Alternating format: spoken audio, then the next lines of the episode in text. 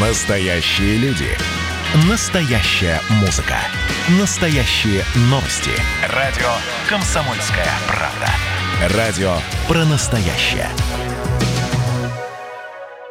Добрый день, друзья! Вы слушаете радио «Комсомольская правда» Ижевск, 107,6 FM. Эм. В студии сегодня Ульяна Колмогорова. Ваша любимая Марина Мирлачева сделала прививку, и поэтому пожелаем ей здоровья. А тема дня сегодня у нас достаточно такая важная. Мы обсуждаем про двойников-должников. И у нас в студии вместе со мной моя коллега, журналист Анастасия Захарова. Настя, привет! Всем привет! И давай еще напомним, кстати, контакты. Да, контакты. А если вдруг вам эта тема тоже отзовется, и вы тоже оказались жертвой двойников-должников, то звоните нам в студию 94 50 94, это телефон прямого эфира, или пишите в Вайбере на номер 8 912 007 08 06. Мы с удовольствием зачитаем ваши вопросы и постараемся на них ответить. Кроме того, с нами сегодня еще э, наши гости из э, УФССП России по Удмуртской республике. Это Анастасия Маратовна Алексеева, заместитель начальника отдела организации исполнительного производства, и Эльвира Робертовна Приходько, начальник отдела организационно-контрольной работы, документационного обеспечения и работы с обращениями граждан и организаций. Вот, а начнем мы все-таки с истории. У нас а, к нам, на самом деле, как родилась эта тема, к нам обратилась и живчанка Ирина Лебедева и рассказала свою, ну, душераздирающую, на самом деле, историю. Давайте послушаем. В 2019 году я залезла на госуслуги, почему-то мне понадобилось туда зайти, и увидела, что у меня письма о задолженности. Тогда я все узнала. Первое письмо было от 26 апреля 2019 года. И приходили письма потом э, по прописке. Сейчас Можгинский район, там у меня я была прописана. Задолженность по платежам за газ, тепло, электроэнергию. Так, ну вот, например, 3 1869 рублей есть. Есть 3049. То есть вроде как немного, по мелочи, но тем не менее. Я пыталась разобраться, что с этим делать. Я была в недоумении, если честно, в том дело. Стала писать письма мировому судье Первомайского района города Ижевск. Судебный участок номер 5 и судебный участок номер 1. У меня с двух участков приходили письма. Они мне тоже в ответ писали письма, что да, или мы рассмотрим, переделаем вам все, или однажды мне написали, что нет, мы не согласны, вы не успели, по месту прописки вы не получили письмо, это ваши проблемы. Ходила я в МФЦ в Можге в прошлом году, и мне сказали, что таких, как я, в Удмуртии четыре человека. Полностью совпадает имя, фамилия, отчество. Ну, нервничаю за границу боялась ехать, а вдруг, а вдруг чего, вдруг я опять какая-то должница, а я об этом не знаю. Хотя я регулярно теперь проверяю вот этот сайт ССП, вдруг где-нибудь висит. Ну так неприятно. Настя, насколько я знаю, ты с Ириной общалась э, плотнее. Э, можешь ли как-то дополнить эту историю, которую вот мы сейчас услышали? Да, вот я сразу же дополню, что Ирина Лебедева оказалась э, двойником должника. То есть у человека полностью совпадает фамилия, имя, отчество, но при этом Ирина, которая наша героиня, добросовестно оплачивает все услуги за ЖКУ, живет сейчас в Санкт-Петербурге с семьей. А в Ижевске есть человек с такими же данными, который не оплачивает ничего, и в итоге из-за этого страдает невиновный человек. А у них, как я понимаю, совпадает только фамилия, имя, отчество, то есть ни дат, дата рождения не совпадает. А, вот этого я не знаю, но насколько я знаю, нет. А, и, а, и место прописки, ну то есть место не... прописки тоже не совпадает, обе просто в Удмуртии живут. Просто, ну нет, ну ты говоришь, что Ирина сейчас живет в Санкт-Петербурге. И, ну, земляки. Да, а, как я поняла, у нее еще арестовали зарплатную карточку и машину. Да, эта история у нее тянется с 2019 года. Она постоянно пишет обращение приставам по поводу того, что у нее опять э, сняли деньги, хотя она все добросовестно оплачивает. И сейчас ситуация приняла уже серьезный оборот. У нее арестовали машину, точнее, она на ней продолжает ездить, но не может совершать с ней различные операции, там продать, например. И также арестовали зарплатную карту, и сейчас она, по сути, живет за счет мужа. Ну, это хорошо, когда есть муж, а если вдруг ты так получилось, э, нет у тебя какой-то финансовой поддержки. На самом деле, я думаю, что я бы обратилась э, к нашим гостям. А как, вот, ну что делать в может, вы слышали про эту ситуацию? Что вообще в, в такой ситуации делать? А, добрый день. А, при поступлении в структурное подразделение судебных приставов исполнительного документа, например, а, решение суда, судебный приказ, постановление, либо, как в данном случае, исполнительный документ о взыскании задолженности за ТЭК ЖКХ, судебный пристав проверяет на соответствие требований законодательства исполнительный документ, в том числе сведений о должнике. Что туда входит? Это как раз фамилия, имя, отчество, дата рождения, место рождения и обязательно один из идентификаторов. Что это такое? Это СНИЛС – ИНН, либо паспортные данные должника. За исключением как раз исполнительных документов о взыскании задолженности за ТЭК и ЖКХ.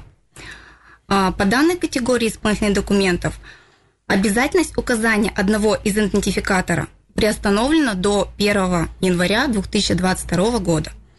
А, в данном случае при возбуждении исполнительного производства о взыскании задолженности за ТЭК и ЖКХ судебный пристав после возбуждения исполнительного производства направляет запрос в пенсионный фонд о предоставлении данных по СНИЛС. А в последующем полученные данные учитываются как один из идентификаторов. Хотелось бы еще отметить, что изменения в наш закон о предоставлении обязательных э, сведений о СНИЛС, ННН, либо паспортных данных вступил в законную силу лишь в марте 2020 года. То есть до этого вот таких идентификаторов их не было, Да, они отсутствовали, и требования э, к исполнительному документу не предъявлялись, чтобы в обязательном порядке им указывать. История с двойниками было гораздо больше до 2020 года. Совершенно верно. Да, то есть сейчас гораздо легче эту историю. Как я понимаю, у, раз у Ирины началась эта история в 2019 году, вот она как раз не успела попасть вот под эту... К тому же она все у нее все-таки двойник задолжала по ЖКУ, а вот э, нам Анастасия уже пояснила, что сейчас э, эти идентификационные номера с должниками за ЖКУ не работают. Да, по 1 января 2022 года законом предусмотрено. Угу, понятно. А вот, э, Настя, может, ты нас сориентируешь, раз героиня сегодня, к сожалению, не смогла к нам выйти в прямой эфир, а она вообще обращалась к приставам, чтобы решить проблему, обращалась, там, не знаю, к юристам, вот Ирина регулярно обращается к приставам и спрашивает, почему у нее в очередной раз списали деньги. Э, иногда, кстати, кстати по-моему, она говорила, что в какой-то ситуации ей даже не удалось вернуть списанные средства. Но вот каждый раз э, обычно ей все-таки их возвращают, а потом история начинается по новой, это снова нервотрепка, это снова бумажная волокита, это снова нужно ходить по ведомствам, и, короче, жизнь все равно у человека сильно из-за этого портится. Да, ситуация решаемая, но довольно-таки сложными путями. А, можно вот сейчас в текущей ситуации что-то сделать? Ну, то есть понятно, что она так получилось, что до марта 2020 года попала в эту историю. И там все-таки ЖКУ. Да, да, слушаем вас, Анна. Эльвира Робит. Да, мы запишем данные героини, которая к нам обратилась. Э, со своей стороны, конечно, разберемся. А в любом случае с ней свяжемся. И если есть э, вопросы какие-то, которые необходимо уладить, я думаю, что мы решим. А у нас, у нас пришла история от нашей слушательницы Людмилы. А, четыре года боролись с однофамилицей из Ростовской области. Все бесполезно. Почти каждый квартал снимали деньги. Мы ходили к судебным приставам, звонили в Ростовскую область. Деньги возвращают, потом опять арестовывают. В результате в этом году поменяли фамилию. Людмила, ну я думаю, что вам стоит, если вы хотите все-таки еще как-то по-другому решить ситуацию, э, оставить наши контакты. Я думаю, что мы можем передать э, нашим гостям, и они с вами свяжутся и расскажут, что делать. Потому что все-таки поменять фамилию это достаточно серьезный шаг. Поэтому... Не все на него готовы. Да, не все на него, да. Вот, а давайте э, в целом вообще расскажем, в каких ситуациях приставы списывают деньги. И приставы ли эти, эти деньги списывают на самом-то деле? Анастасия, Анастасия, так вам, наверное, вопрос. А, как уже было сказано, при поступлении в структурное подразделение судебных приставов исполнительного документа он проверяется на соответствие всем требованиям, предусмотренным нашим законом 229 об исполнительном производстве. А далее судебный пристав-исполнитель в трехдневный срок принимает решение. Либо возбуждает исполнительное производство, либо отказывает возбуждение. При возбуждении исполнительного производства судебный пристав-исполнитель устанавливает срок для добровольного исполнения должником требований исполнительного документа. Например, передать документы, обеспечить доступ в жилое помещение, либо оплатить задолженность. Срок для добровольного исполнения составляет 5 дней со дня получения должником постановления о возбуждении исполнительного производства. По истечению срока для добровольной оплаты, а, который составляет 5 дней, как уже говорилось, со дня получения должником постановления да, о возбуждении исполнительного производства, судебный пристав применяет меры по обращению взыскания на денежные средства, находящиеся на расчетных счетах должниках, на доходы должника, либо на его имущество – то есть, получается, у нас судебный пристав вносит определенное постановление об удержании, которое направляется, допустим, в кредитное учреждение для дальнейшего уже списания денежных средств кредитным учреждениям. Угу. Понятно. Но, друзья, мы достаточно скоро уйдем на паузу. Я напоминаю, что тема нашего эфира это если вы вдруг оказались двойниками должников и с вас списывают деньги, вы можете так же, как наша слушательница Людмила, написать свою историю, может попросить совета у наших гостей, сотрудниц а, УФССП России по Удмуртии, задать все волнующие вопросы судебным приставам. Ну, а мы через небольшую паузу с вами снова услышим друг друга. И всем здравствуйте снова. Вы слушаете радио «Комсомольская правда» Ижевск 107 и 6 FM эм в студии Ульяна Колмогорова. И сегодня мы обсуждаем историю ижевчанки Ирины Лебедевой, у которой оказался двойник-должник, из-за чего, ну, собственно, начались некие, некоторые проблемы. Э, арестована машина, зарплатная карточка.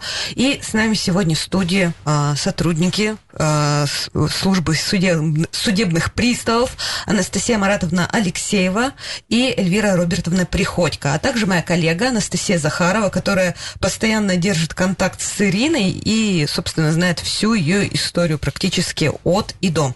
И мы уже начали обсуждать, собственно, как быть в таких ситуациях. Уважаемые наши гости, расскажите, ну вот если столкнулся с такой ситуацией, что ты, у тебя появился двойник-должник. Что делать? Какой алгоритм действий?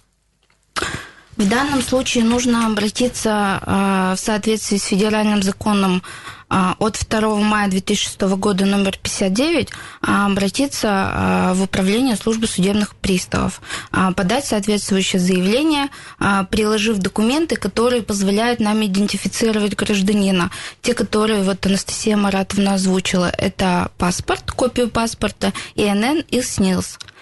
Заявление можно подать вот через сайт ЕПГУ, то есть очень удобно. Реализован у нас функционал подачи электронных через заявлений. Госуслуги, через госуслуги, да, соответствующий функционал у нас работает. Заполняется заявление, направляется в службу судебных приставов.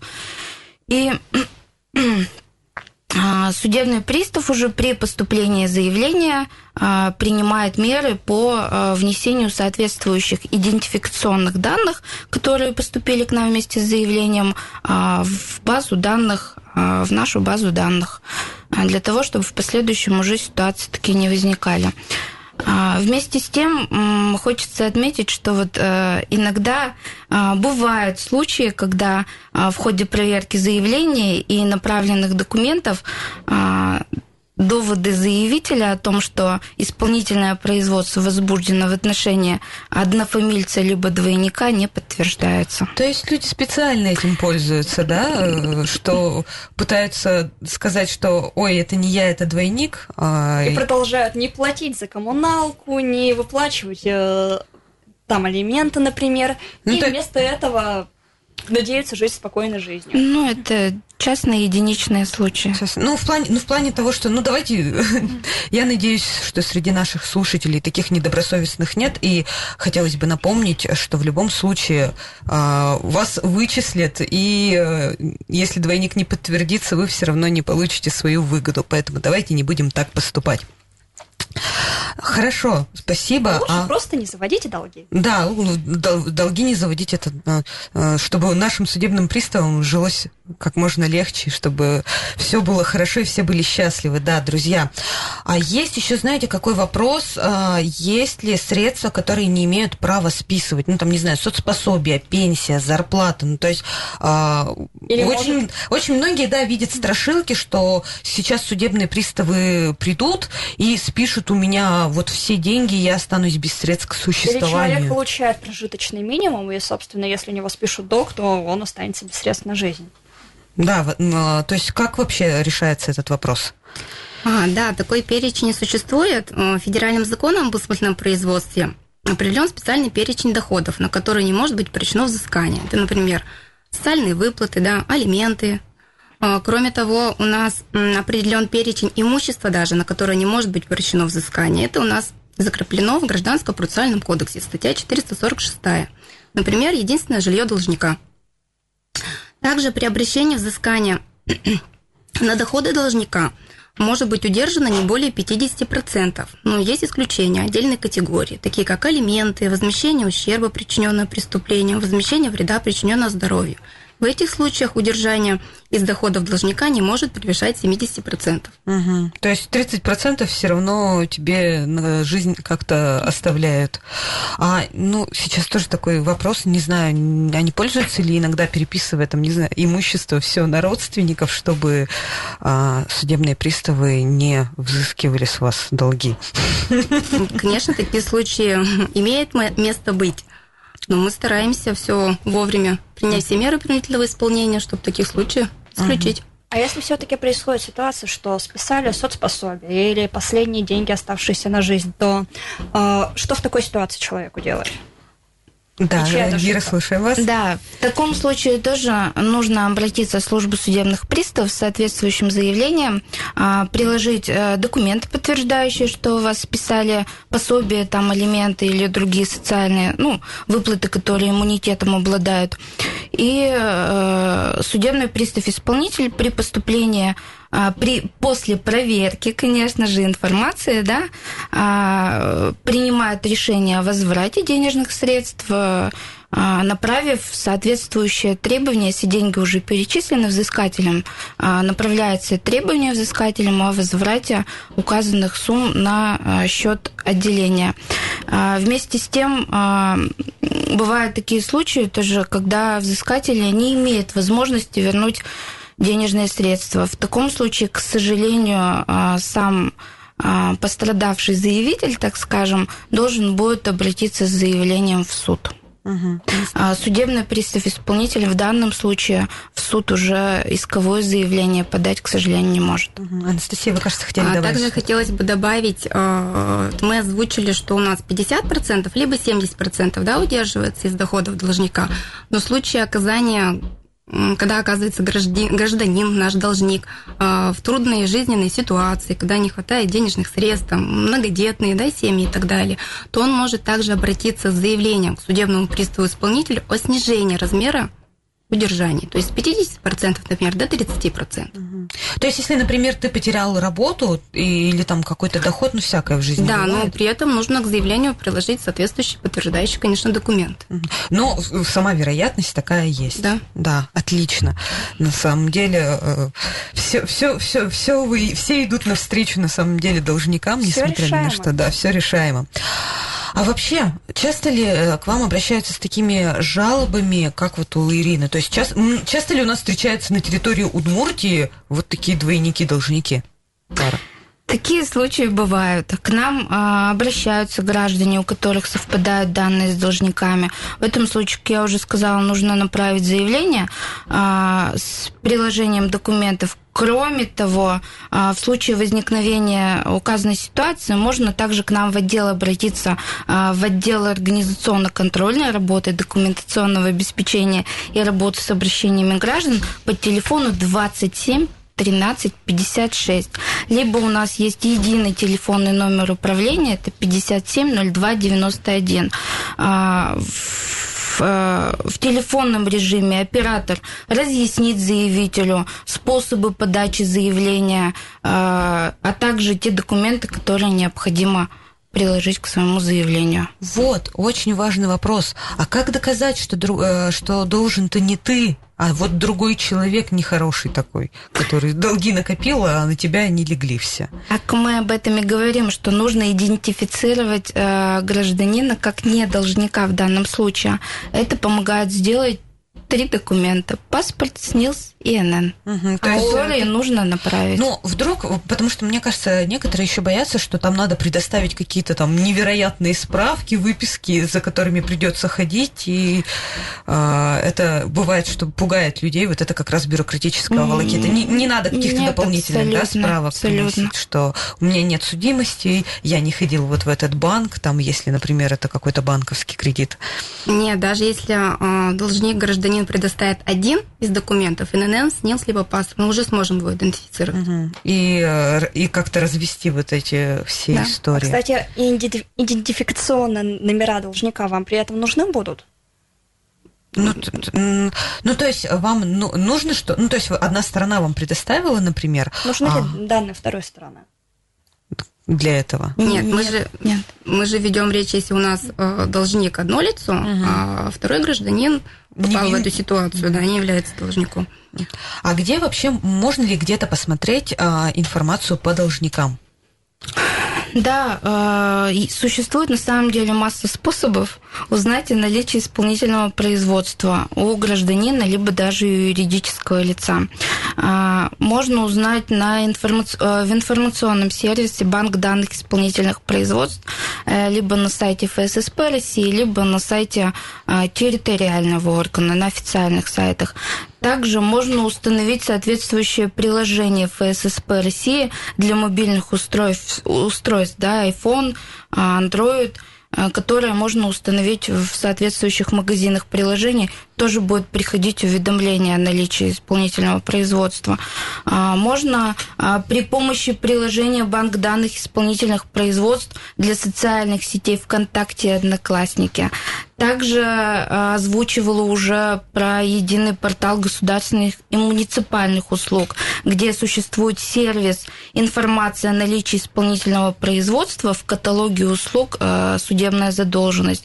Ну и уже можно обратиться на личном приеме э, в отделении судебных приставов, где также вам по месту регистрации, где также вам подскажут информацию о наличии либо отсутствии задолженности. Да, друзья, напоминаю, что мы сегодня обсуждаем истории должников-двойников. А, с нами сегодня в студии судебные приставы, поэтому услышим друг друга через паузу, не переключайтесь. Добрый день, радио «Комсомольская правда» Ижевск 107,6 FM эм в эфире, в студии Ульяна Коломогорова, и мы сегодня обсуждаем тему двойников-должников. Со мной сегодня в студии наш, а, моя коллега, журналист Анастасия Захарова и а, сотрудники Федеральной службы судебных приставов э, России по Удмуртии Анастасия Алексеева и Эльвира Приходько. А еще сейчас с нами на связи э, юрист Балтина Зульфия Равильевна. Зульфия Равильевна, здравствуйте. Здравствуйте. А, Зульфия Равильевна, вот мы уже обсуждали историю нашей героини Ирины Лебедевой, у которой начались проблемы из-за того, что ее полная тезка наделала долгов, а проблемы, собственно, перепали на, наши, на долю нашей героини. Вот скажите, пожалуйста, какая у вас практика? Часто ли бывает так, что приходится страдать из-за тезок? Ну, э, в принципе, это как бы такие единичные случаи, таких случаев, такие случаи редкие бывают. Но, значит, я посоветовала бы этой героине бы обратиться, э, значит, если это с банковской карты или счета сняты денежные средства, узнать, э, на основании каких документов были денежные средства взысканы, а затем обратиться в службу судебных приставов с заявлением об отмене постановления назначения о постановлении о возбуждении исполнительного производства. И э, дополнительно к этому заявлению бы приложила э, копию паспорта, э, значит, еще какие-то документы, удостоверяющие личность, то есть ИНН, свидетельство СНИЛС, для того, чтобы решить данный вопрос. А может ли человек обратиться в суд, если у него постоянно списывают деньги или там арестовывают имущество за другого человека? Может ли он потребовать компенсацию морального вреда, ну, например, с той же самой тезки?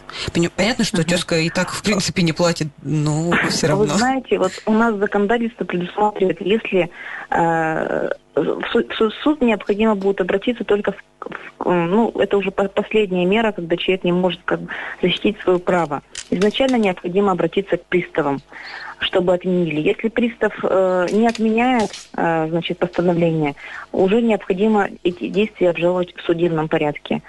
А по поводу возмещения тех денежных средств, которые данное лицо платило за тезку, это уже необходимо обращаться не к самому лицу, который является тезкой, а именно к, э, к Российской Федерации, то есть денежные средства будут взысканы с казны Российской Федерации в связи с тем, что вот э, действия пристава были незаконными.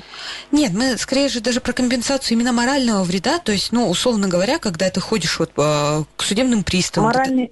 ты, тратишь время, вред... силы, да, ага. нервы в конце концов. Но у нас моральный вред предусмотрен в определенных случаях, когда лицо может искать. Это в случае, если вред причинен здоровью, э, там, либо уголовное какое-то преследование, либо еще что-то. В данном случае, если лицо докажет, что в результате вот того, что с, ней, с нее взыскали деньги, и она какие-то нравственные страдания претерпевала, и у нее в связи с этим, значит, э, расстройство здоровья, либо что-то еще, тогда в этом случае. Но это практически недоказуемо, потому что как можно э, будет э, говорить о том, что в результате того, что с нее деньги взяли, у нее, допустим, поднялось давление там или еще что-то. То есть все равно человек какими-то определенными заболеваниями страдает, нет, моральный вред она не сможет искать с этого гражданина. То есть получается, что граждан, с гражданина, с которого взысканы денежные средства, она только может обратиться э, с жалобой на действие пристава, э, а если денежные средства взысканы, то уже взыскать с казны Российской Федерации. Угу. Понятно, То есть именно вот такие действия. Угу. А можно ли вообще, вот э, вопрос, мне кажется, самый важный, можно ли решить эту проблему раз и навсегда и каким образом? Но я вот думаю, что такую проблему вот, э, можно решить таким образом, чтобы вот при э, выдаче этих исполнительных листов, которые выдает судебный орган, было указано не только фамилия, имя, отчество должника и дата рождения, а еще дополнительные сведения, то есть место рождения, хотя это в законе предусмотрено, а, значит, а, ИНН, либо какие-то еще другие сведения, которые можно было бы идентифицировать, что а, этот человек является должником. Угу. И, наверное, какую-то базу вносить. Ну, то есть том, там законодательство вот... надо менять. Ну, смотрите, ну, ну у нас как раз угу. наши гости уже рассказали про то, что сейчас, в принципе, ИНН, СНИЛС уже есть идентификаторы, чтобы избегать этой угу. проблемы. Просто вот э, некоторые на кардинальные меры решаются, меняют, например, фамилию. Стоит ли вообще менять фамилию или какие-то свои данные, имя, фамилия, отчество, чтобы вот избежать да, этого? Я думаю, что таких действий совершать не надо для смены фамилии и имя, отчества, потому что, в принципе, эти же данные тоже можно затребовать в органах ЗАГС, потому что есть такие должники, которые считают, что если они сейчас сменят, ну, то есть реальные должники, не тетки имеются в виду, что они сменят э, свои данные, то, значит, они избегут э, того, что с них будут взысканы денежные средства. Ну, по Нет, аналогии, получается, невиновный человек может пострадать. Что? Ну, получается, по аналогии может и невиновный человек пострадать, если сменит фамилию. Ну, ну мне кажется, да. Мне кажется, слушай, снаряд два раза в одну воронку не попадает. И, ну, по крайней мере, Нет, я знаете, надеюсь. Есть, есть такие случаи, когда неоднократно, то есть они уже тогда пишут приставам заявление, что прошу внести в базу о том, что вот есть такие э, как бы должники двойные, чтобы вот в случае этого избежать. Мне кажется, что в таких случаях надо имя менять на какую-нибудь Сигизмунду Эдуардовну, ну, чтобы вот уж точно не попасть ни в кого. А потом э, возьмешь и попадешь все равно. Ну, слушай, ну это будет прямо вообще супер внезапно. А, Зульфиара Вильевна, спасибо вам большое за ну, ваши комментарии, за то, что все разъяснили и снова послали нас к судебным приставам. Да. А, Эльвира э, Робертовна, Анастасия Маратовна, вы как-то можете прокомментировать выступление юриста? Может быть, что-то есть добавить? Ну, в принципе, добавить э, нечего, потому что мы уже то же самое говорили про идентификацию должника, что в обязательном порядке, если будут указаны ИНН, СНИЛС, либо паспортные данные, э, возникшие ситуации вот с нашей героиней исключены. Угу. Ну вот в случае с ЖКУ, получается, все-таки ждем 23 года. Ну да. А, да. Видимо, да. А вот смотрите, у нас тут от Людмилы, которая боролась с однофамилицей из Ростовской области, снова поступил вопрос. Она спрашивает, почему закон с 2022 года, я про идентификацию, почему нельзя сейчас ввести действие? То есть это на федеральном уровне приняли, как я понимаю? Э, по поводу смысленных документов взыскания задолженности ЖКХ и ТЭК, ну, видимо, это да. на федеральном уровне, да, законодательства. Ну вот, так что, так что, Людмила, если что, будет следующая прямая линия с Владимиром Путиным, обязательно задайте этот вопрос, потому что я полагаю, только он сможет нам ответить на него. А вообще, давайте сейчас еще немножко поговорим про самих должников вообще в целом. А сколько их сейчас а, в Удмуртии и за что они в основном должны? А, ну, точное количество должников называть трудно, так как в отношении одного гражданина может быть возбуждено несколько исполнительных производств. Отметим, что всего на исполнении в течение первого полугодия текущего года в, э, в Управлении Федеральной службы судебных приставов Удмуртской Республики находилось более 1 миллиона исполнительных производств в отношении физических и юридических лиц. А также отметим, что всего за 6 месяцев текущего года судебными приставами исполнителями взыскано более 5 миллиардов рублей. Это включая остаток возбужденных исполнительных производств в предыдущих годах. Пон... А, так, а как вообще их имущество реализуется? Куда оно девается? А, функции по реализации имущества арестованного судебными приставами исполнителями наделено Федеральное агентство по управлению государственным имуществом, так называемое Росимущество. Принудительная реализация имущества должника осуществляется путем его продажи специализированными организациями. Специализированная организация размещает информацию о реализуемом имуществе в информационно-телекоммуникационных сетях общего пользования. Об имуществе, реализуемое на торгах, также в печатных средствах массовой информации. А, реализация недвижимого имущества должника, ценных бумаг, имущественных прав, прав а, на которые вот обращено да, взыскание, а также вещи, стоимость которых превышает 500 тысяч рублей, осуществляется путем проведения открытых торгов в форме аукциона. У Росимущества есть официальный сайт, на который можно зайти и посмотреть, какое имущество размещено для реализации. Угу. По итогам работы э, за текущий период, то есть 6 месяцев, да, судебными приставами исполнителями э, наложено 2780 арестов на общую сумму более 1 миллиарда рублей. Угу. Ну, я думаю, что в завершении эфира я думаю, стоит рассказать, есть ли еще какие-то нововведения в законе по должникам. Мы вот уже узнали, что с 2020 года стало чуть-чуть полегче двойникам должников. А есть ли что-то еще, о чем стоит знать нашим слушателям? А, хотелось бы остановиться на таком нововведении, которое касается списания денежных средств. Больная тема у всех. А с 1 июня 2020 года вступил в силу федеральный закон, а 21 февраля 2019 года номер 12, который внес изменения в наш закон об исполнительном производстве в статью 70. Согласно внесенных изменений, если должник является получателем денежных средств, в отношении которых законом установлен ограничения или на которые вообще не может быть обращено взыскание, банк или иная кредитная организация, осуществляющая обслуживание счетов должника, осуществляет самостоятельно расчет суммы денежных средств, на которую может быть обращено взыскание, то есть сам банк. Также в соответствии с данными изменениями лица выплачивают гражданину заработную плату или иные доходы, в отношении которых установлены ограничения или на которые не может быть прощено взыскание, обязаны указывать в расчетных документах соответствующий код вида дохода. И внесенные изменения позволяют исключить Отлично.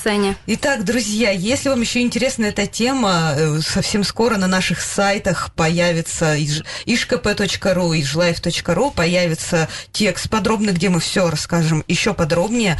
Ну а мы с вами услышим друг друга завтра в 14.03. Всем до свидания.